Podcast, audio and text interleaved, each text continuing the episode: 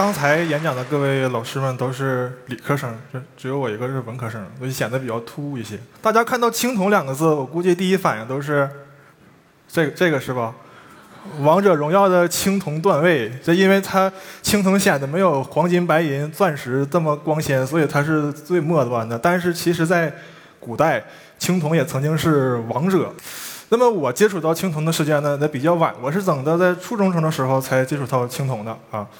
呃，那个时候我们的历史书上会印这样的图片，上面写着“四后母屋顶”，这是我知道的第一个有名有姓的青铜器。但是，当时青铜器给我的感觉就像他书中印的这样，这种模糊而且非常遥远，就给我没有留下太深刻的印象。那么后来去了博物馆，又看到很多就后母屋顶黑色的兄弟姐妹们，但是因为当时的博物馆就是讲解员们他他讲解的时候，他会告诉你。啊，这个青铜器它是有非常重要的历史地位，但是它并没有告诉你这个，呃，它好看在哪里。就是我们有的时候去博物馆看文物，就是根本不知道它美在何方。特别是像青铜器这种，它被铜锈包裹住了，你更看不懂了。就我当时也看不懂。后来是因为网络技术发达之后呢，就是我在网络上看到很多摄影高手，他分享了一些非常好看的青铜器的照片，我才发现，哦，原来青铜器是这么美，就把我拉入到这种。青铜器的美学世界，所以后来我也尝试做了一些啊这种图片啊，就试图拉近就是普通大众和这种青铜器之间的距离，还有这种，但是我感觉就是他们还差那么一点意思，就是在美学引导上面还还做的不够。那么接下来我要分享的就是我在啊美学引导上面去做的一些啊探索和尝试。首先问大家一个问题。这青铜器最开始是什么样子的？啊，大家有了解吗？其实青铜器刚出炉的时候是这个样子，金光闪闪的，所以当时的人们称青铜器为吉金，也就是非常吉利的金属。我是学考古学的，考古学的前身呢有一个分支叫金石学，这个大家可能也听说过。金石学里面的金指的就是青铜器。这个是后母戊鼎，它现在收藏于国家博物馆。它是现存现在目前发现的最重的青铜器，重达八百多公斤。那么鼎最开始呢是啊炊具啊煮饭用的，后来成为了这个礼器。这张照片呢是拍摄于二零一一年，那个时候呢青铜后母戊鼎它还是裸展，然后我也非常年轻，但是呢我却没有仔细的看它一眼。呃，非常遗憾。那么我们今天来仔细的看它一下。这个是后母顶的正面，大家有看到出什么端倪什么了吗？它上面有很多纹饰，呃，这是一个复杂的纹饰的组合。蓝色的部分呢被称为兽面纹，黄色的部分呢被称为夔龙纹，就看起来可能比较抽象。我们拉近一点看，这是兽面纹的啊半个兽面纹。这绿色的部分呢是兽面的犄角，蓝色的部分呢是这个兽面的前肢，然后黄色的部分是它的双目，是它的一只眼睛和它的牙齿。我们发现商周啊商代晚期的兽面纹，它的眼睛非常的狰狞，它的牙齿非常的锋利，它表现出一种很有攻击性的这种感觉。我们再看另一件，这个也是收藏于国家博物馆的四羊方尊，同样是一件国宝。尊呢是当时盛酒用的一种容器，在这个尊的。颈部可以看到倒置的夔龙纹和兽面，同样也有这种锋利的牙齿、狰狞的双目以及锐利的爪子。那么，为什么晚商时期的青铜器上面的纹饰会是这个样子呢？这个要说到描写商朝的一句非常重要的话，叫做“国之大事，在祀与戎”。这句话什么意思呢？这句话说的就是在商朝最重要的两件事情，一个是打仗，一个是祭祀。那么商王呢？他作为国家的最高统治者，他拥有着最高的军事指挥权以及最高的祭祀权，也就是与最高神沟通的权利。呃，商朝时候的中国社会环境跟现在不一样，商王直接控制控制的领地非常有限，那么周围呢是一个个的小的国家，商王为了控制整个中国，他需要对其他国家进行武力的征伐，同时也通过祭祀这种方式实行精神的压制。但是商朝时候的祭祀跟现在不一样，那个时候的祭祀非常血腥，每一次祭祀呢都会杀掉成百上千的人。那么作为祭祀道具的重要道具礼器，青铜器上面的纹饰也必然会呈现出这种狰狞的事态，来强化商王的这种威慑力，来震慑他的下属的这些人。当然，兽面纹已经是比较克制的了。我们来看直接一点的，这个是后母屋顶的顶耳，这叫虎视人纹。我们可以非常明显的看出，它描绘的是两只老虎在啃一个人的头，这个人可能是战俘，也可能是奴隶。这个是现在收藏于日本全屋博物馆的虎视人俑，这个刻画的就是一只老虎直接搂着一个人就开始啃食它，非常的直接。这个是出土于富豪墓的富豪钺啊，钺本身呢，它是一件啊武器，但是。这里呢，它是一个啊军事指挥权的象征。这件富豪钺呢，它上面也有虎视人的这种形象。富豪我们大家都知道，它本身是商王武丁的一个夫人，但她同时也是商代非常著名的一个军事指挥官。所以说，在她的墓中发现这种兵器，其实是一种非常正常的现象。那么除此之外呢，我们在很多商代的青铜器上还会看到这种鸮纹，就是猫头鹰的纹饰。那为什么说商代的青铜器上会看到猫头鹰呢？这个有很多种解释。有人认为，啊，这个猫头鹰可能是商代的战神的化身；也有人认为呢，这个猫头鹰可能跟商人的祖先有关。传说商人的祖先谢，他的母亲是因为吞服了玄鸟的卵，感应受孕，生下了蟹。那么这个玄鸟，有学者认为就是猫头鹰。但是不论是哪一种，啊，猫头鹰就是商代青铜器上的一大特色。这件青铜器，它同样啊有着锋利的牙齿、狰狞的双目，兽面纹上还有这个锐利的爪子，但它并不是晚商时期的器物，它是西周早期的器物。这件青铜器呢是现藏于周原博物馆的折弓，弓也是一种呃酒器，就是它上面那个盖子可以拿下来之后，你可以往下倒酒。呃，公元前一零四六年，周人灭商，建立了周王朝，但是当时的周人他的文化程度距离商朝有很大差距。所以说，他借鉴了很多商人的这种呃文化遗产，啊，像这种艺术风格也直接拿过来用。那么周人之前的青铜器是什么样子的呢？我们看，又是钉，又是这种片儿的，是不是特别朋克的这种感觉？就简称为这种青铜朋克。但是到了西西周中期之后，它就逐渐发展出了自己的特色。那个时候的青铜纹饰就比较朴素克制。我们看这个是现藏于上海博物馆的大克鼎，这个大克鼎重达二百零一公斤，也是上海博物馆的镇馆之宝之一。它上面的兽面纹，我们看爪子、牙齿都已经不见了，非常的柔和朴素，就没有像商朝的那种纹饰那么的凝厉恐惧。这是为什么呢？因为周朝实行德治，周朝跟商朝已经不一样了。在周朝，普天之下莫为王土。就各种诸侯啊，你们在你们自己的国家之内都是头儿，但是在我周王这里，啊，你们全都是我的家臣。那么是当时的德跟现在的德是不一样的。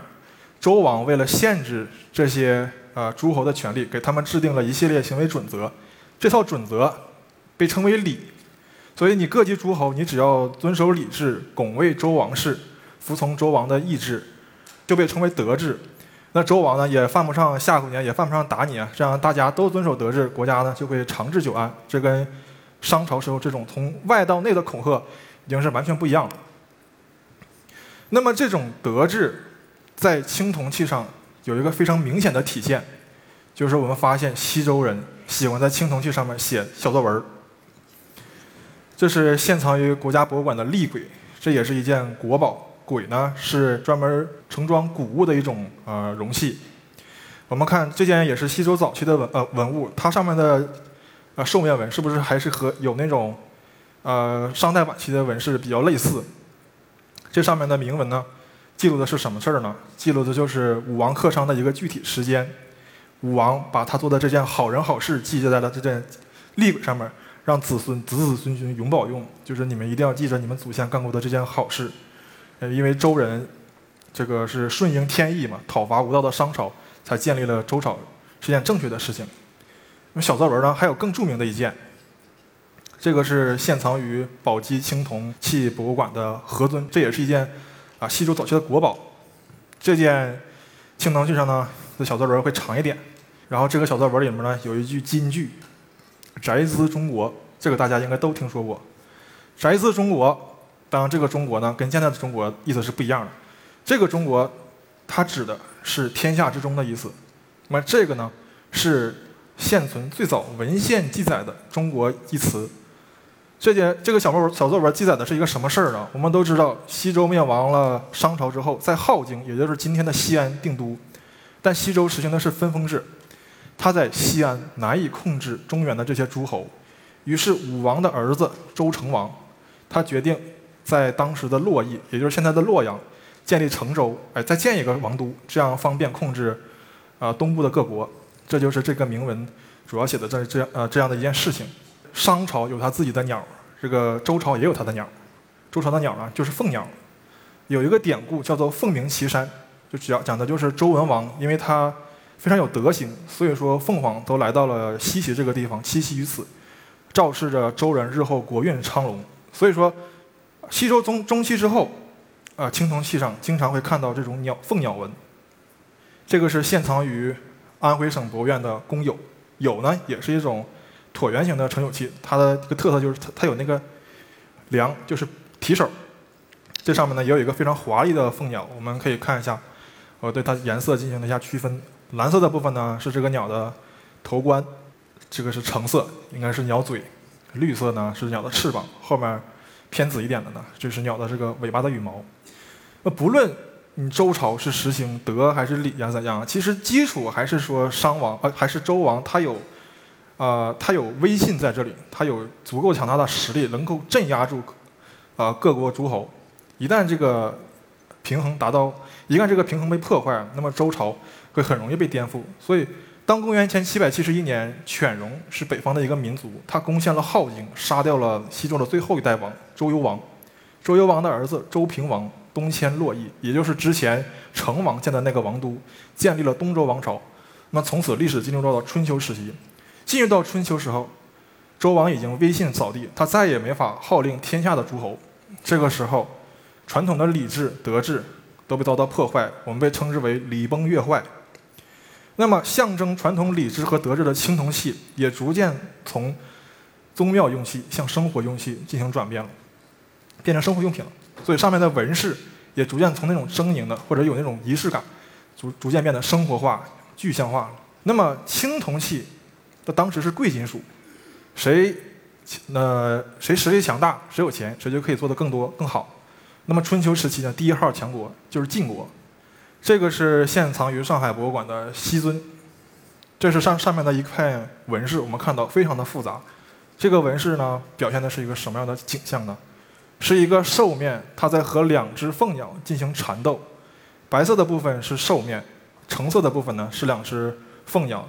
左边的这个凤鸟呢，它的呃身躯呢已经看不到了，因为它被其他的纹饰挡住了。右边的这个凤鸟，它的身躯完整的体现出来。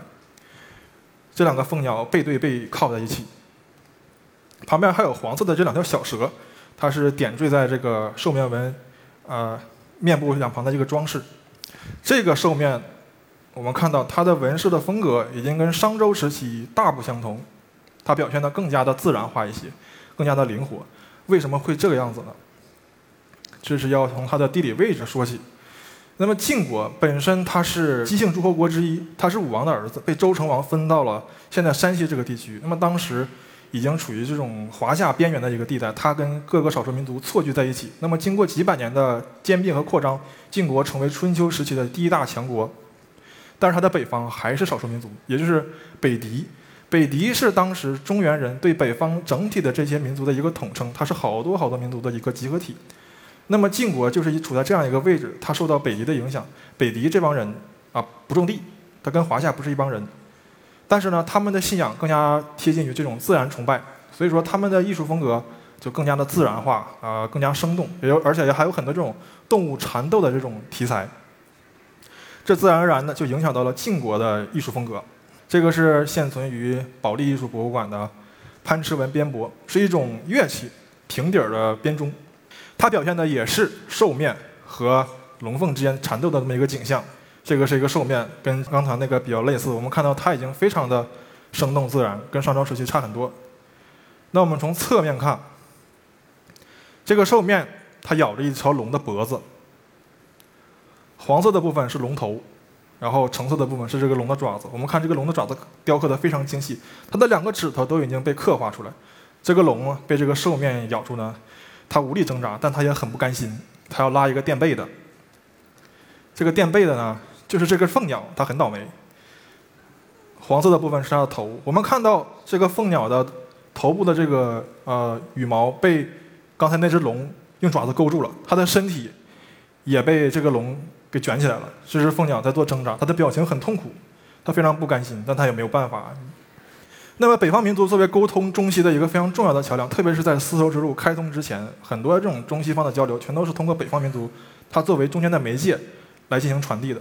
我们看到，还是刚才那个边博，它上面的中影，这个小动物它有一个翅膀，这个翅膀很可能就跟西方的格里芬是有关系的。然后还有更好玩的，就是这个盘子，这个是现藏于上海博物馆的紫仲江盘，它是晋国时期一位官员送给他夫人的一个洗手盆儿。我们想象一下，那个时代，你送你给你的夫人一个金灿灿的大洗手盆，是一件多多么开心的一件事情。这个盆子非常好玩，上面的水琴是可以拧的，是可以玩的，就是你洗手的时候，你还可以玩一玩。还有这个小青蛙和这个小鱼也都可以拧，当然更好的在后面。我们现在在博物馆里看到的盘子是没有水的状态，但是一旦加入了水，就变成了一片生机勃勃的池塘。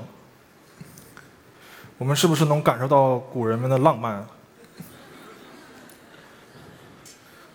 来看下一张，这个是现藏于华盛顿弗利尔美术馆的紫石龙鸟尊，这也是一个盛酒的啊器物。这个是春秋晚期晋国，可能是赵氏家的器物。我们放拉近来看，这个鸟嘴是可以周开的，这样的话你可以把酒倒出来。这个是鸟的。躯体，我们看到，呃，刻画的非常的精细，每一片羽毛上面的飞丝、羽丝都已经被刻画出来了，而且在翅膀边缘的羽毛上，里面都嵌了一条小龙，刻画的非常精细。这也可以看出当时赵氏一家，他们家族的实力非常强大，他已经有能力做出这么精美的器物。那么晋国之所以强大，除了他跟周边的民族有频繁的交流之外，更重要的一个原因是晋国实行六卿制度。他在周围这些大家族里面选出一些有才能的人轮流执政，这样呢，使得晋国在当时汇集了一批人才，也使得晋国成为春秋时期最强的国家。但是这么做也有一个弊端，就是很多大家族实力过于庞大，最终呢，就导致在春秋战国交际之时发生了著名的韩赵魏三家分晋事件。这样，春秋时期最强大的国家晋国就消失了。晋国是春秋时期最强大的国家，但是其他国家。他们也做出了非常有自身特色的这种青铜器。这个是青铜冰剑，冰剑是什么呢？现在的功能跟冰箱非常相似，就是制冷用的。这个是出土于著名的曾侯乙墓，然后它出土的是一对儿，其中一个呢放在国家博物馆，一个呢在湖北博物馆。我们拉近看，这是它盖子上面的一个细节。我们看。呃，曾侯乙墓出土的这个青铜兵剑呢，它也非常精细，但是跟晋国的风格已经完全不一样了。这是因为，呃，曾国它也是姬姓诸侯国之一，它被分封在了湖北随州。湖北我们都知道，呃，潮湿多湖，有很多虫蛇，所以呢，我们在晋国的呃曾国的青铜器上可以看到，这上面有很多这种细小的这种攀扭曲的小蛇在在扭曲的小蛇，它们缠绕在一块儿。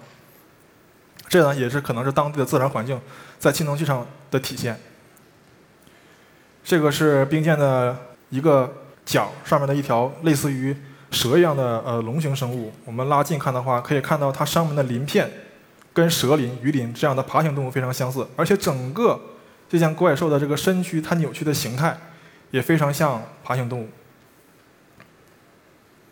这个是现藏于河南博物院的青铜神兽，这是一件楚国的器物。那么楚国它是跟曾国是邻国，所以说在艺术风格上很多地方这两国之间有很大相似之处。这件青铜神兽呢，我们看它的头部，它有一个非常大的硕大的头部，它的舌头像蛇一样吐出来，吐一个信子。但是我们仔细观察，这个大头上面还有小头，小头旁边还有更小的头。楚国的文化跟中原有很大的差距，他们实行了一种非常富有浪漫色彩、奔放夸张、富有想象力的这种巫文化。所以说，他们的青铜器跟中原有很大的这种啊差异感在里面。我们再看另一个，这个是现藏于上海博物馆的蛟龙垂鳞纹鼎，左边是这个鼎，也挺大，这么大个呢。然后右边这两个图片，上面的这个是鼎耳上面的一个立面，下面的这个是这个鼎的口沿的一个截面。这个面积其实都不大，但是我们看到这两个列这这两个面上面，楚人都没有浪费上面的面积，全部刻画了非常精细的，或者是蛇或者是龙这样的，呃充满细节的纹饰，连翅膀上面的这种纹路都都没有留下，这是一种类似于变态的细节。这究竟是人性的泯灭，还是道德的沦丧？大家可以走进博物馆啊，去仔细观察一下。那么我们看完了南方的呢，我们再看一下北方的东西。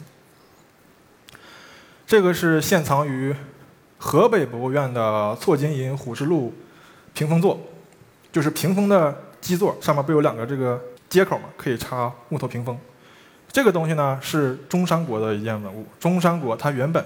是我们之前提到的北狄的一支，它原本是北方的这种啊外族，后来他来到中原，建立了自己的王国。虽然他后来被华夏化，但是我们看到他的器物里面很多还是保留着他作为北方民族的这种啊艺术风格在里面。比如说，呃非常自然的这种风格，以及动物缠斗之间的这种主题。我们来看一下这件器物，这件器物很明显描绘的是一只老虎在扑食猎物一瞬间的景象。这个是老虎的体态，它的身躯给勾勒出来。从左往右看的话，它的后腿蹬地发力，腿部的肌肉鼓了出来。右边的后腿完整的呈现在我们的面前，大腿和小腿的比例非常的完美。腰部的曲线完美的呈现出了猫科动物灵活的腰部。我们有有养猫的人可能知道，那个猫的腰部是不是可以随便颠，都都都都没有问题。老虎也是一样的。然后它的前肢。这只虎的前肢抓住了这只猎猎物外侧的后腿，那么这只猎物呢，勉强用它内部的这只腿支撑住它的身躯，最后就是这只老虎的牙齿紧紧地扣在了这只猎猎物的体内。我们回想一下之前晚商时期商人在刻画虎食人纹的时候是一个什么样的手法，在过了将近一千年之后，艺术风格发生了多么巨大的转变。这个是从另外一个角度来观察这只老虎的优美的曲线。那么，战国之后就是秦汉。秦汉时期呢，铁器、瓷器的出现，逐渐的取代了青铜器。然后，中央集权制取代了旧有的礼制，青铜器越来越不被人们所需要。于是乎，青铜器逐渐消失在人们的记忆当中。虽然如此，但是青铜器的意义还是非常重要的。我个人觉得。青铜器对于中国美学的意义不亚于古希腊雕塑对于西方美学的意义，它们都奠定了后来这两条艺术的走向的一个呃基调。当然，古希腊雕塑大家都非常熟悉，特别是这个断臂的阿弗罗狄特。但是青铜器呢，可能各位都非常陌生。当然，古希腊雕塑为人们所熟知，也可能是因为现代化的因素，因为现代化。西方的美学潜移默化的在主导着我们的生活的方方面面，以及我们的审美。我们穿的衣服、室内的装潢以及建筑风格，全部都是遵循西方美学的原则啊来设计规划的。那不仅仅是审美，可能是连我们的生活也都被现代化所主导。我们的生活有的时候非常的机械化啊，呃，工业化，这种人也容易变得焦虑。就我个人觉得呢，我们的生活可以多一些可能性，就像我们的审美可以变得多元化一些。那么可能呢，我们古老的东方艺术就是这诸多可能性中的一种。希望各位以后在博物馆中可以找到属于自己的乐趣。以上就是我的分享，谢谢大家。